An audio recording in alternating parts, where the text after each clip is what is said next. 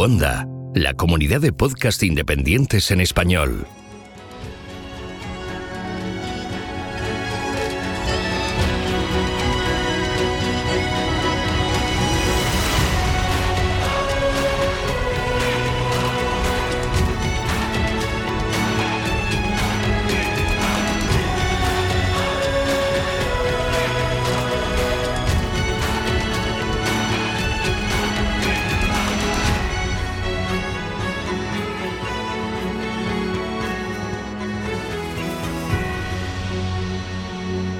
Bienvenido a GeoCastaway.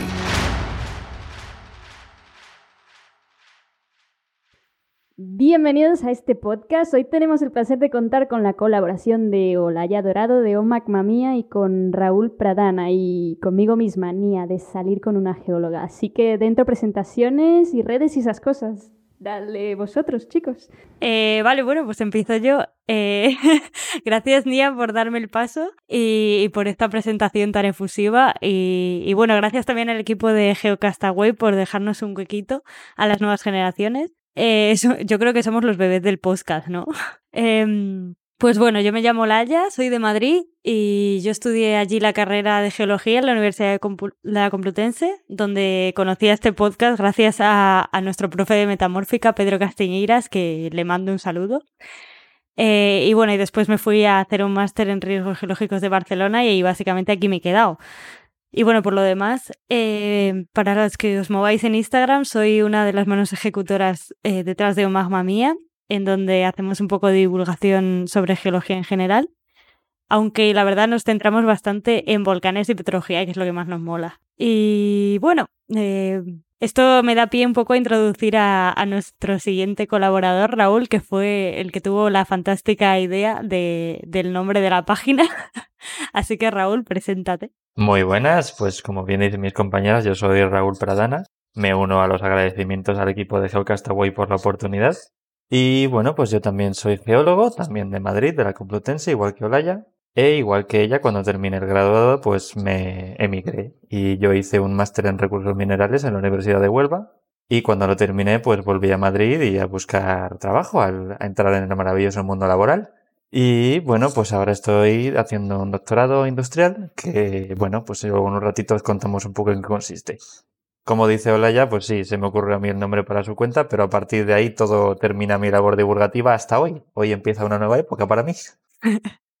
hoy empieza. Está muy guay. La verdad es que fue, fue nombrazo, ¿eh? porque Olaya estaba ahí toda perdida. ¿Qué le pongo? ¿Qué hago ya con todos? Y, Sí, sí, Nia, Nia vivió en directo el drama de semanas de Dios, ¿qué nombre le pongo a la página? Que hasta que no llegó Raúl, si no, eso no llega a arrancar nunca.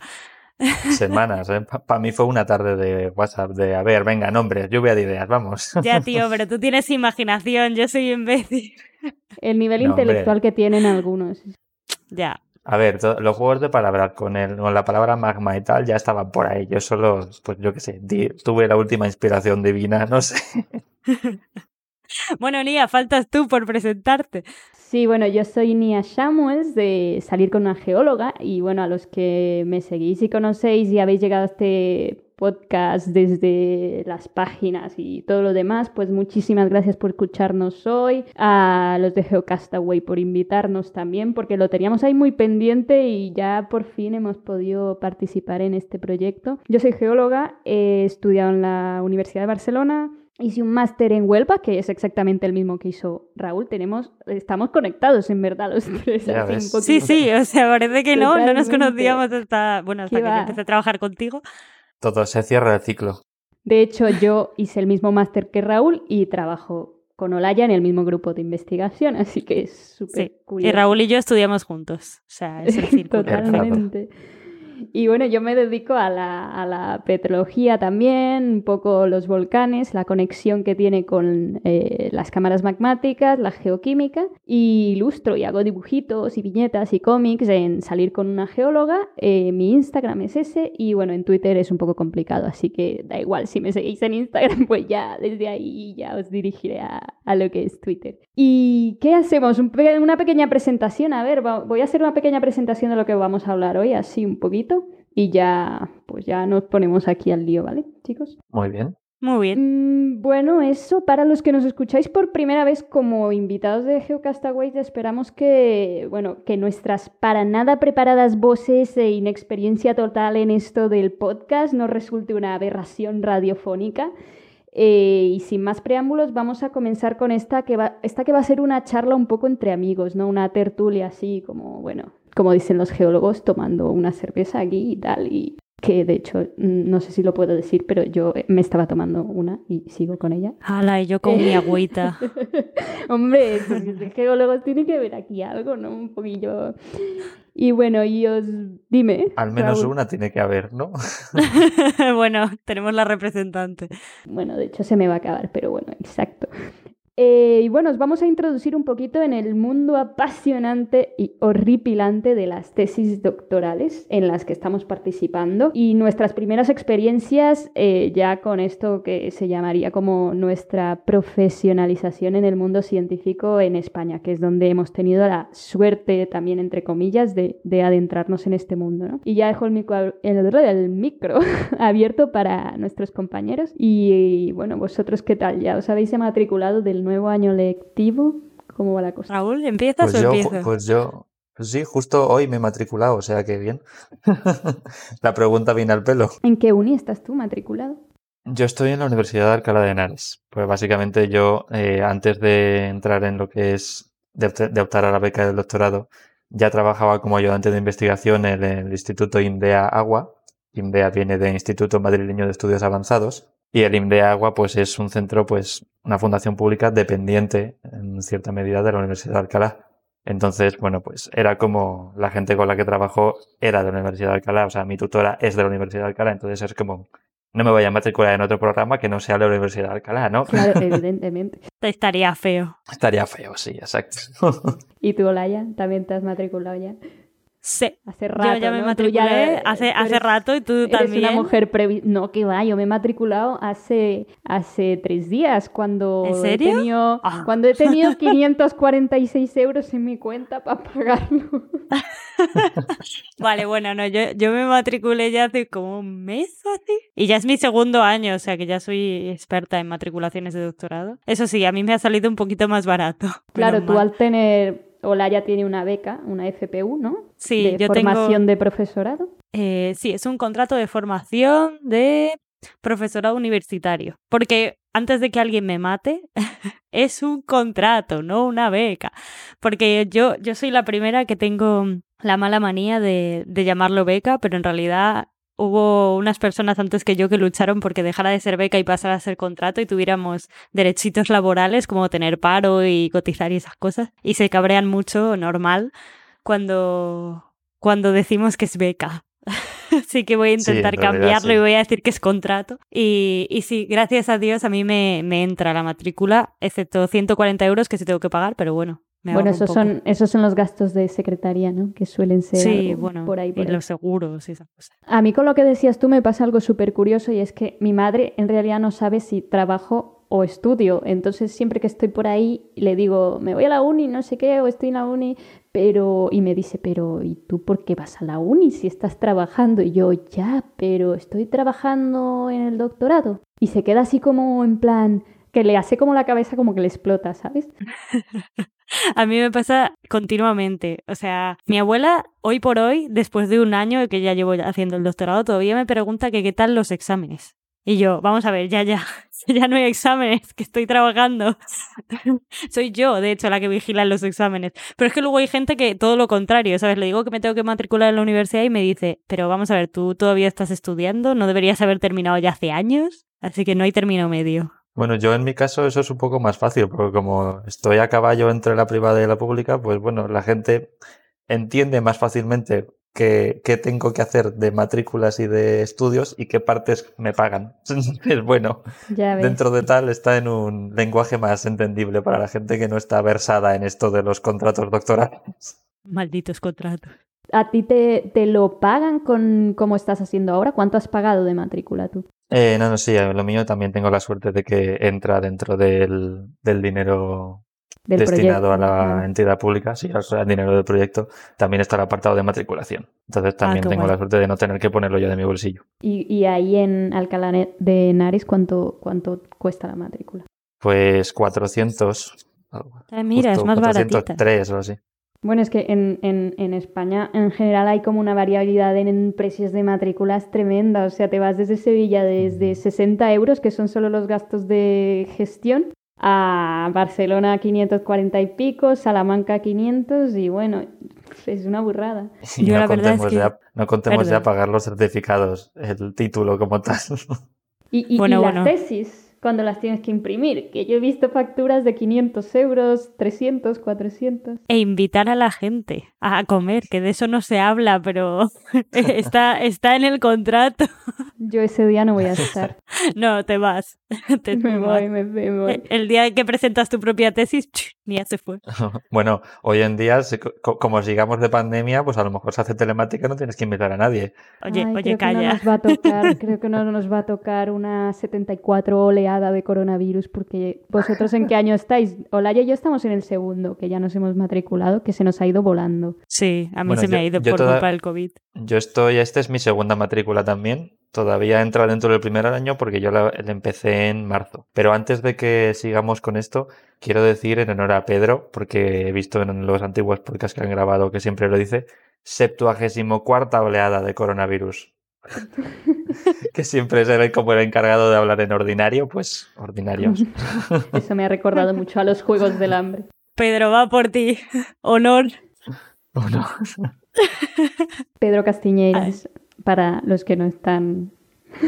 Sí, sí, sí, ya le he presentado antes nuestro profe, el Casti. Madre mía, cuando escuche esto. Ya ves. Eh, que nada, que hablando de precios, que no sé si sabíais que en Canadá matricularse a un doctorado cuesta 25.000 euros. Hostia. Año. Dólares. eso al año. Sí. Sí, sí, tengo una amiga que el otro día me comentó, yo puse, colgué en Instagram lo que me había costado la matrícula, que eran 547, y yo ahí toda rayada, en plan, ¡buah, qué caro, no sé qué! Y me contestó diciéndole, diciéndome, jeje, no sabe lo que cuesta aquí. Y le digo, ¿cuánto? En plan, me esperaba, yo que sé, 2.000 o algo así. Me dijo 25.000, sí, sí. ¿La madre? Madre del cordero. Yo pensaba que en Canadá tenían precios más públicos, no como es en Estados Unidos. Menos estadounidenses, ¿no? Sí, menos estadounidenses, sí, efectivamente, esa es la palabra. A ver, en este caso se lo paga un proyecto, pero es que luego te vas a. Argentina y me han dicho que en Argentina no tienes que pagar nada, 33 euros, que es menos que en Sevilla. Bueno, es que luego de todas formas también te lo paga el proyecto. Tienes que tener un proyecto. A ver, no sé cómo son en Canadá, pero 25.000 euros anuales hay un, tiene que ser un proyecto potente para costearse O sea, eso sin despeinarse. Hombre, Es que yo no tengo dinero para publicar en Open Access con esos 25.000 euros, vamos, tendría para siete artículos. hostia, por favor, un próximo programa hablando del Open Access. No, no quiero. Yo No tampoco. habléis de publicaciones. Pero es que me, me pone muy enferma lo de las publicaciones y de los pagos editoriales y todo eso. Uy, sí, yo también. Mm, Ya, lo, de- lo del Sevier y el mundo de las revistas es otro. Es, es un melón que se abrirá algún día, pero. Podríamos despotricar. Mira, nuestra sección podría ser despotricar contra el mundo de la ciencia. Sí, hombre, y nos hacemos la cruz nada más empezar en este mundo. Luego habrá que cortar todo esto y que no salga. Nos pondrán en la lista negra totalmente, Olaya. Sí, Bueno, ya nos va a costar. hija. Bueno, y, y vosotros cuando la gente os pregunta de qué va vuestro doctorado, ¿qué le decís así? En plan, gente que no es geóloga, ¿vale? Poneos en ese contexto. Vale, gente no geóloga. Venga, Olaya. Raúl, dale. ¿quieres empezar tú o empiezo yo? Venga, empiezo yo. Porque es que la verdad es que en mi caso es Gracias por un poco ignorar. más fácil. ¿Eh? ¿Qué habías dicho? He dicho, venga, dale, Olaya. Y Raúl sale y dice, venga, empiezo yo. Es que ya me ha dicho que se empezaba yo. Perdón, Ya, no te hemos sí. escuchado. No, no, tranquila, tranquila. Dale, dale, Raúl, dale. Gracias, Mía. Que curiosamente en mi caso es un poco más fácil porque aunque en mi, mi tesis, el tema de mi tesis como tal, sí, no voy a decir que no está relacionado con geología, pero no es un tema de geología pura, digamos. La cosa es que como lo mío es un doctorado industrial, es siempre con el enfoque de la aplicación directa, la aplicación práctica. Entonces, yo básicamente tengo que explicar más bien sistemas de depuración más que geología. Entonces la gente no geóloga, pues quieras que no, más, los que más, los que menos saben lo que es una depuradora o que existen las depuradoras. Entonces, bueno, es más sencillo decirles, bien, pues lo que, todo lo que cuesta una depuradora de poner una instalación grande con electricidad, aportes químicos y bueno, todo eso es un coste altísimo en términos energéticos y de aditivos. Entonces, bueno, pues nuestra idea es simplemente coger y hacer una llamada solución basada en la naturaleza, que es sustituir ese tipo de depuración, o al menos parte de esos tipos de depuración, por una plantación forestal en la que plantamos árboles de crecimiento rápido y de asimilación de nutrientes alta y regamos esa plantación con el agua residual. Entonces la idea es que las plantas, los microorganismos del suelo y el propio suelo pues depuren ese agua eliminando los contaminantes porque los usan para, pues, para hacer su ciclo vital, para nutrirse y tal. Entonces en ese sentido sí, la gente no geóloga pues no le cuesta tanto entender mi tema porque no es un tema eminentemente petrológico puro, geoquímico puro, como pueden ser los vuestros. Totalmente. Pero toda esta agua que filtran, digamos, ¿es para reutilizarla? ¿Se recoge de alguna manera? Eso ya es, la cosa es que ya es en sí una reutilización, porque claro, lo que estás haciendo es aprovecharte de las ventajas secundarias que ofrece, como puede ser la producción de biomasa o de madera, según como, como establezcas la plantación, la densidad del espaciado y tal. Entonces, claro, lo que también otra siguiente ventaja que tiene es que el agua que se depura se infiltra hacia el acuífero. Entonces, en lugar de ser un agua que puedas llevar a estaciones de, depuración y al alcantarillado, pues al final lo que hace es eso, recargar acuíferos y vuelta al medio ambiente. Ah, mola bastante. Si es así, mola bastante. Y ahora la pregunta del millón. ¿Qué tipo de agua? Esta es la pregunta que Pues mola. Sí, esa es la pregunta que os va a molar, que va a molar a la gente, porque es que este tipo de sistemas, bueno, a ver, tienen un, un recorrido histórico muy amplio. Algún día, si queréis, hablo más en detalle. Pero vamos, si va en el siglo XIX, eran el sistema que se usaba. Todavía no se habían inventado las depuradoras y esto es lo que se hacía. Se aplicaba el agua al terreno porque se sabía que estos procesos se daban. Pero claro, entonces todo esto tiene su historia, tiene su amplia investigación, pero siempre es usado pues con aguas municipales, el agua urbana que puedes generar tú en tu casa. Lo innovador y lo nuevo de mi estudio, digamos, es que lo estamos aplicando al agua de residual del proceso de fabricación de cerveza. Que empezábamos con el meme al principio de los geólogos y la cerveza, pues mira. O sea, la habéis Yo aplicado encargo- totalmente. Total, total. Si decíamos que no tiene nada que ver con geología, pues sí que lo tiene. Pues sí, los la cerveza. La cerveza es el nexo. Rocas, fallas, ¿para qué? Cerveza, adelante. Teniendo cerveza. Pudiendo limpiar el agua de la cerveza. Bueno, Bueno, de ya hecho, está, ya nos van a hacer, de hecho creo nos que van a hacer el ahí- podcast para mayores de 18 por enaltecimiento del alcoholismo. Totalmente. Sí, nos- total. Bueno, nos entre van a eso y las tres o cuatro palabrotas que yo ya he soltado, que se me escapan, Mira que no me he dado cuenta, porque como estoy acostumbrada a que digas tantas palabrotas, pues... ya, ya, y aún así estoy teniendo cuidado, ¿eh? Pero es que es imposible. Bueno, y ahora que Raúl nos ha explicado un poquito lo de los chopos y las aguas cerveciles, eh, venga, hola, ya, haznos tú un resumillo. Vale, yo, yo me de mis volcancitos. Ya está, Eh, vale, pues, eh, acabamos con hola, ya. ya está, Pasamos al Ya está. Voy al Teide, hago cosas, me caigo y vuelvo. no, a ver. Te rompes. me rompo. Pues mi tesis, al contrario que la de Raúl, es em, puramente geológica, petrológica, geoquímica, así, digamos, petrología dura. Eh, va de, de estudiar el vulcanismo de, de las Canarias y en concreto yo estudio los volcanes de Teide y Pico Viejo, que bueno, son el volcán del Teide, supongo que para los que sois de España los conoceréis todos, que es el pico más alto de España. Y, mm, y el Pico Viejo no lo conoce tanta gente, pero es un volcancito que está al lado y que se llama, lo llamamos como su volcán gemelo, porque en realidad han crecido juntitos. Y, mm, y bueno, monos. Sí, son muy monos. Eh, entonces, estos vo- dos volcanes se encuentran en la isla de Tenerife, que está en las Islas Canarias, que para los que no lo sepan es un archipiélago de origen volcánico.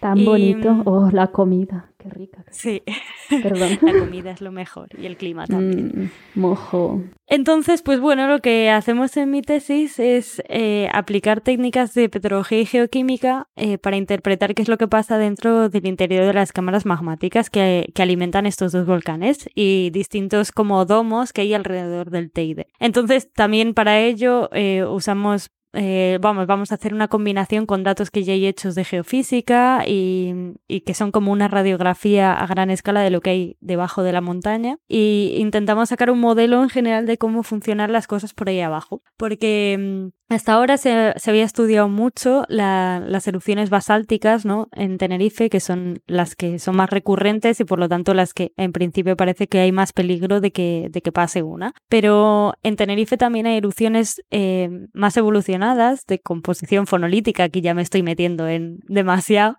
Totalmente. Que, lo que se traduce para... términos sánscritos, lo que se traduce un para, minuto, para Olaya, mundo es un que son. ¡Ah! que son más explosivas, ¿no? Y, entonces esas están menos estudiadas y son de las que trata mi tesis. Entonces nosotros queremos ver eh, cuánto tiempo hace falta para que este tipo de magma se forme y pueda haber una erupción de las, de las grandes, eh, qué consecuencias tendría para, para la población. Eh, también queremos datar las distintas erupciones que hay para ver cada cuánto tiempo se han dado. Y todo eso lo hacemos a partir de las rocas que nosotros cogemos en el campo y analizando los minerales, porque la roca y los minerales son como un libro que nos cuenta la historia de lo que ha pasado por debajo del volcán. Entonces, eh, gracias a eso podemos interpretar lo que ha pasado en el pasado y por lo tanto saber un poco cómo, qué es lo que va a pasar en el futuro. Y así podemos hacer estudios para la peligrosidad volcánica y, y bueno, al final ayudar a la gente por si acaso hay una erupción. Claro, Es uno, por de si esos, acaso. es uno de esos famosos casos de ¿y esto para qué sirve? Y parece que no va a servir hasta que dice la última frase y ah, pues mira, sí que sirve. Exacto. Parece todo muy técnico y muy tal hasta que dices, bueno, pero es que todo esto vale para que si explota la gente no muera. Entonces, sí, si tiene aplicación. A ver, pasa mucho en general en la geología que solemos quedarnos así un poquillo con el ¿y esto para qué sirve? o mm, estudia rocas y tal y esas cosas, ¿para qué? Para. mm, mm. Y la gente realmente no se da cuenta de que todo está hecho absolutamente de minerales que salen de una mina, de rocas que pueden tener un deslizamiento y venirse abajo, volcanes que pueden, o sea, estamos rodeados, ¿no? Vivimos en la Tierra y al Ríos final que se desbordan. ríos que se desbordan, Sí. campings que se construyen en las riberas de los ríos y en la época de inundación, pues En los abanicos aluviales. bueno, sí, eso Madre mía, yo creo que podría dedicar todas mis secciones del podcast a hablar de riesgos geológicos. Bueno, tú has hecho un máster, ¿no? Tirando al morbo y sí, al lo tétrico. sí, sí, mi máster es de riesgos geológicos. Chico, Ahí lo que le gusta a la gente Me es eso, gusta. o sea, más de Hollywood, ¿sabes? Una buena catástrofe. Sí, sí. Eso, Bueno, bueno, eso bueno. Eso es, eso es un otro día melón. comentar películas, comentar películas de geología. Claro que sí, o sea, lo próximo que tenemos que hacer es comentar Amonite. Amonite. Sí, Amonite. sí. En cuanto Amonite. Amonite. Eh, a ver. Eh, Drama geolésbico. eh, sí. Geopaleolésbicos, por favor, hola ya. Eso, geopaleolésbico. Eh, yo creo que ya podemos ir acabando, aunque voy a hacer como un pequeño de esto de lo que es mi tesis, porque no sé, Pero, así como Nia, ¿no? exacto. Tu tesis Yo no me, hablado me iba nada. a ir ya en plan, adiós, chico, bueno, se caquea, otro se, va ¿no? por la puerta de atrás. Chao. A mí es que me gusta dibujar, ya lo sabéis, ¿sabes? Es que es como... Bueno, venga, va, voy a hablar un poquito, ¿vale? Pues eh, mi tesis, yo mm, no tengo una beca, no estoy estudiando con una beca, entonces estoy eh, haciendo, realizando mi tesis, digamos, por mi cuenta, pero con proyectos, ¿no? Mm, Con determinados contra- contratos que están ligados a, algunos, proyectos. Entonces, eh, esto, por ejemplo, lo que implica es que no me pueden pagar la matrícula, que es como lo que no les pasa a Olaya y a Raúl, que sí que hay un dinero por ahí que parte para esa matrícula. Y bueno, en general a lo que sería ya los tecnicismos de mi tesis, yo diría que a, grandes rasgos va de cosas de científica loca total. Porque el año que viene me voy a pasar un año entero en Orleans, que Olaya ya estaba allí en Orleans, y Orleans es como Sí. experimentación, ¿no? Y que yo pensando, pensando, dije, hostia, pues esto era lo que hacían los científicos antes, ¿no? Mm, Hacer una teoría, hacer un experimento, comprobarlo y decir, pues mira, la Tierra es redonda, ¿no? Eh, pues más o menos eso es lo que voy a ir a hacer a Orleans, ¿no? Haciendo experimentos de... de- La tierra es plana. Voy a acabar descubriendo que no sirve para la geología igual. No, es broma.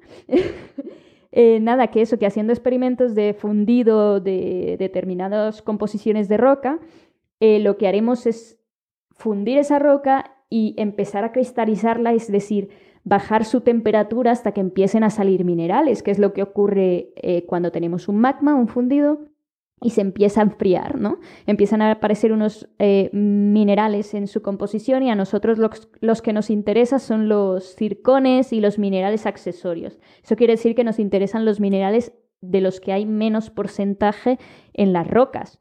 O sea, por debajo del 1%, ya estamos hablando de ppm, ¿no? Que es algo muy pequeñito.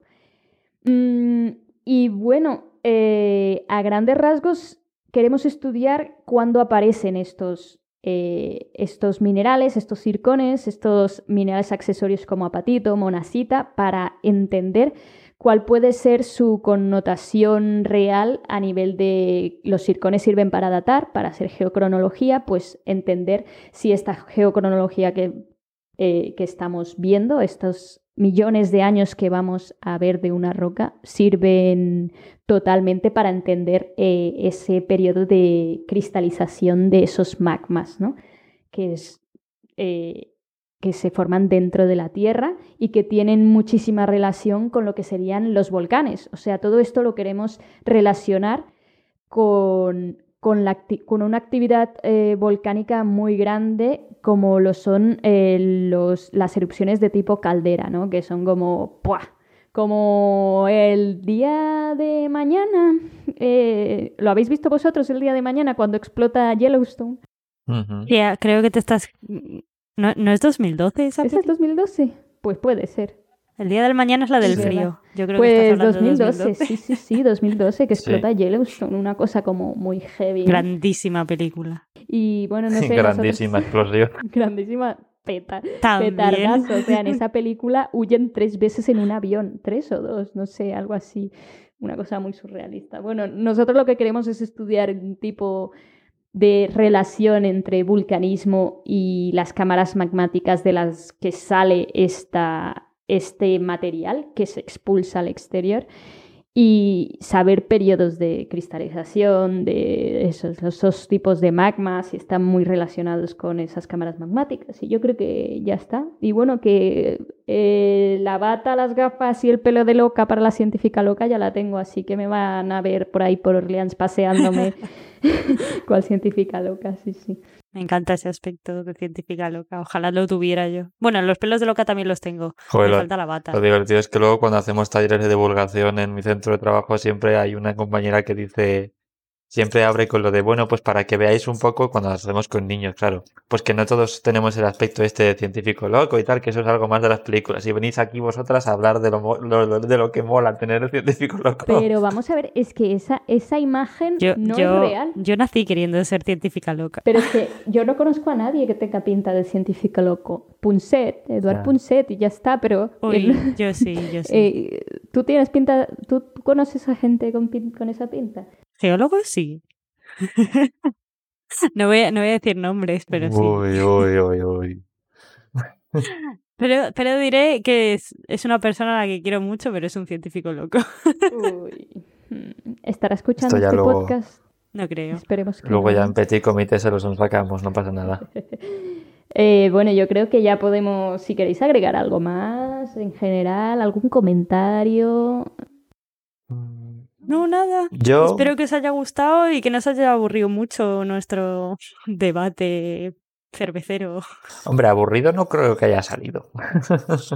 No, que no como mucho, como mucho decir, pues que si ahora si queréis podemos mirar a ver algún enlace que nos parezca que pueda ser interesante y tal, y poder ponerlo en la web del Geocastaway cuando salga este podcast también. Yo que sé, acceso a los contratos doctorales o alguna cosa de esas para que la gente vea un poco cómo son, o yo que sé. Sí, claro, si hay gente, sobre todo estudiantes que nos estén escuchando, sí, sí, que estén interesados o en cualquier cosa, pues podemos ayudar en poner enlaces, información y todo eso. Que no somos unos súper entendidos. Sí, todo eso. Hombre, pero cada uno entendemos un poco de alguna cosa, pues si lo queréis, nos podéis preguntar por, por las redes sociales o por donde queráis. Sí, también, también me imagino que las pondremos, o sea que. Ujú. Si queréis terminar recordando dónde os tienen que seguir y esas cosas. Raúl, Yo, bueno, pues voy- dejo aquí mi PayPal para quien quiera. Mi número de No, cuenta eh, de tenemos Suiza. coffee, tenemos coffee. Pues yo en realidad, a ver, yo es que tengo el Twitter y el Instagram y bueno, pues los dejaré para si alguien quiere seguirme, pero vamos, tampoco es que sea especialmente activo en ninguna de las dos. Y como ya digo, del apartado divulgativo, pues no lo tengo abierto especialmente. Quizá en un futuro sí, pero bueno, podéis seguirme y ver qué pasa, qué para el futuro. Podéis ver su nacimiento. Pero ¿cuál es el Twitter? El Twitter, pues es, eh, creo que es Raúl barra baja Pradana, tengo que asegurarme. Y el Instagram es geo barra baja western. Eh, me suena mucho. Y bueno, yo en Twitter soy Olaya barra baja golden, eh, mucha imaginación la mía, como mi apellido dorado, pues golden en inglés. Wow, chaval, la reina del lenguaje. ¿Ya veis cómo, cómo, cómo eso de crear nombres y la, fino. Maga de la palabra. Por, eso necesité a Raúl para darle nombre a lo magma mía. Por y el otro día necesitabas un nombre para no sé qué y Nia, por favor, un nombre para esto.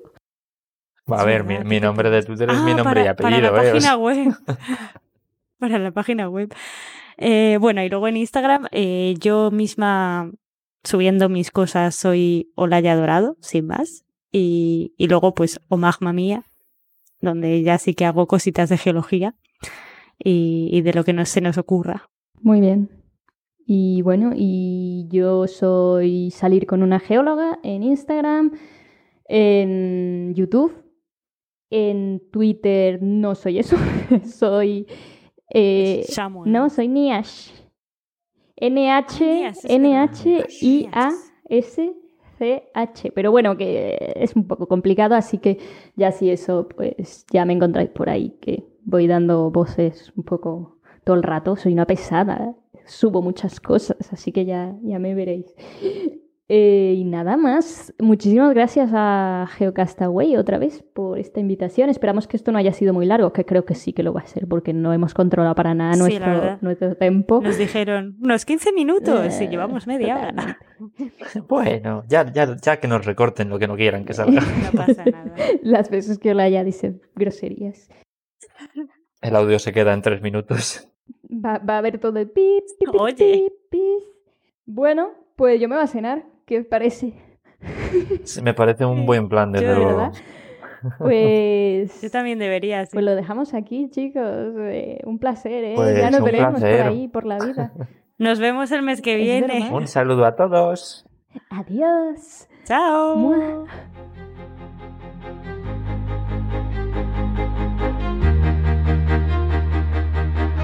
Envíanos tus comentarios, preguntas o sugerencias a geocastaway.gmail.com. Puedes escribirnos en nuestra web geocastaway.com. Búscanos en Facebook y en Twitter.